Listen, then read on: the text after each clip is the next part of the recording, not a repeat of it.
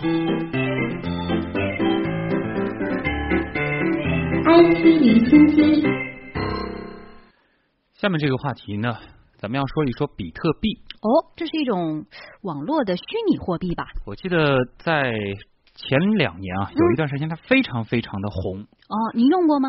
我没有用过，但是当时它的这个价格一度是炒到了天价，相信很多人也记忆犹新啊。嗯嗯。那根据国外媒体报道说，成立于二零一二年，负责推动比特币发展的比特币基金会，它现在濒临破产了。哦。这一基金会呢，已经裁退了百分之九十的员工。嗯，这个比特币基金会的董事。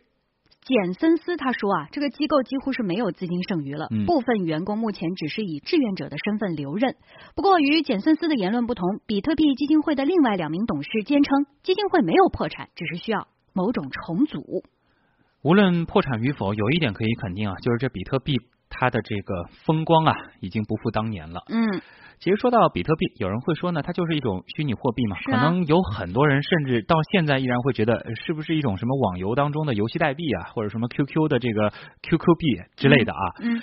其实呢。如果说真的要仔细的去研究下去，大部分人对它呢是既熟悉又陌生。那么今天呢，我们先来复习一下啊，我们通过一个资料片来回忆一下比特币它到底是什么。首先呢，这个比特币这个概念，它是在二零零八年的时候由一个化名为中本聪的程序员提出来的。它的实质呢是一种虚拟的网络货币，它其实是需要一个专门的软件，然后再进行具体的操作。这种感觉呢，有点像咱们平时生活中用的这个网上银行。但是它跟网上银行又有所不同，比如说，任何一个人只要他有这样的一个终端，有这样的一个平台，他都可以进行比特币的生产、制造和流通。所以呢，在业内也把这样的一种方式称为是挖矿。另外一点就是，比特币跟其他的虚拟货币不一样的，就是在于它的稀缺性。我们来看看为什么会定义它的稀缺性。那么按照规定呢，像这个比特币啊，它不是无限量的去发行的，而且它每隔四年发行量会减。比如说，二零零九年生产速度呢是每十分钟会有五十个比特币来产生，那么到了二零一三年，正好隔了四年的时间，这个生产速度就下降了一半。每十分钟只能生产二十五个新的比特币，全球目前总共是一千一百万个比特币，而按照现在这样的一个速度去推算的话，到二一四零年最多会产生两千一百万个比特币，这已经是上限了，被封顶了，所以再也不可能出现两千一百零一万个比特币。嗯，那么到底比特币是如何凭空产生的呢？它又是如何获得的呢？哎。它不是你想要多少就有多少的。嗯，目前呢，用户是可以买到比特币，同时呢，还可以使用计算机依照一种特定的算法进行大量的运算来开采比特币。这个开采是打引号的啊。这是怎么开采的呢？呃，在开采这个比特币的时候呢，需要用电脑搜寻六十四位的数字，然后呢，通过反复的解谜。解码和其他淘金者相互竞争，然后呢，为整个比特币网络提供所需的数字。如果说用户的这个电脑成功创造出了一组数字呢，就将有机会获得二十五个比特币。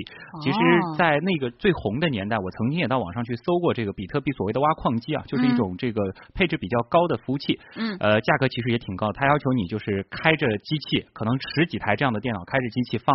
一个月，嗯，连续不断的运行，可能运气好的话，能够挖到那么几个、几十个，所以说它的成本其实非常高啊。嗯，最近几年呢，它的身价的确是翻了很多，当年是一度翻了几千倍。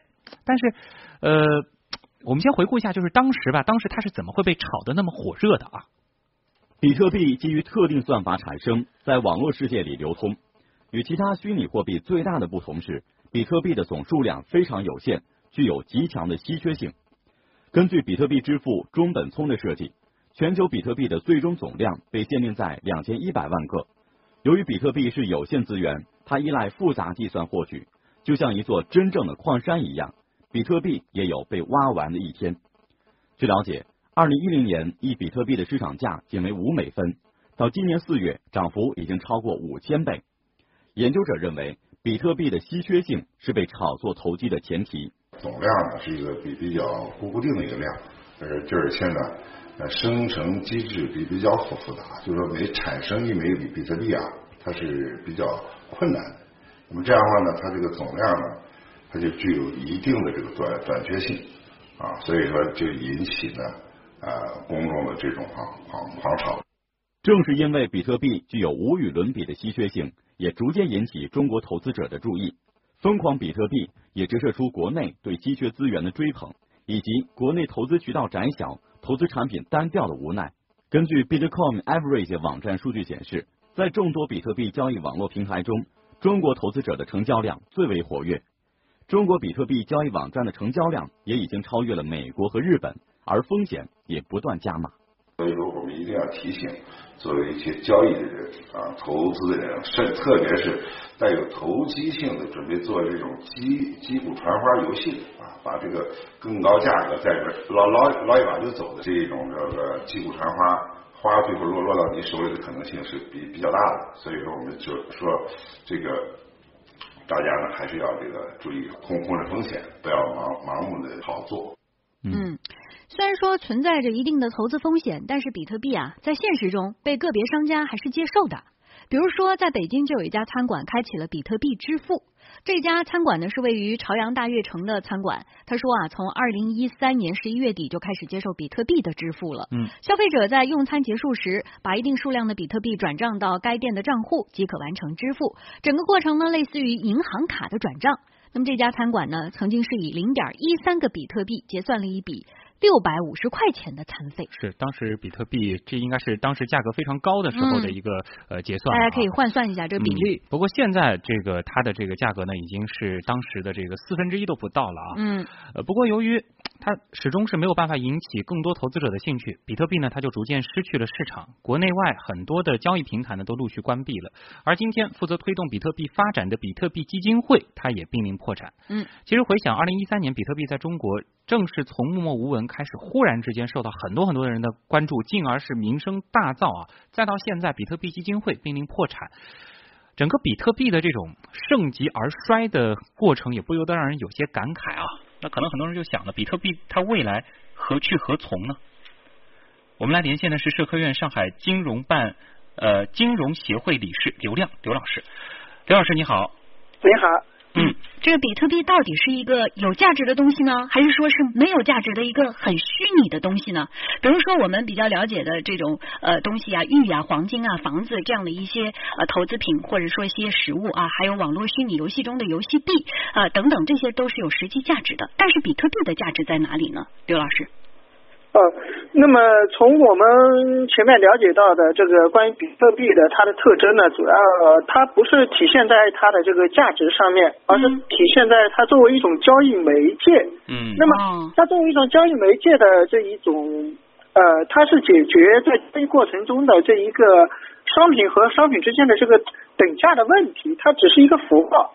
所以呢，从根本上来说呢，这实际上呢，比特币它本身呢不是一种具有价值的货币。嗯。